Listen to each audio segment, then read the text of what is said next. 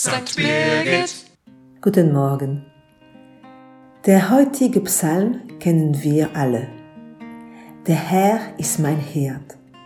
Nichts wird mir fehlen. Ich könnte Ihnen erklären, dass wir in diesem Psalm 14 Segenswünschen finden.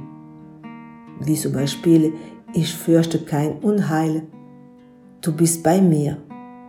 Aber ich bin kein Theologin, deshalb sage ich einfach, dass für mich der Psalm 23 die schönste Liebeserklärung von uns Mensch an Gott ist. Es kann um mich herum schlimm sein, Pandemie, Inflation, Krieg.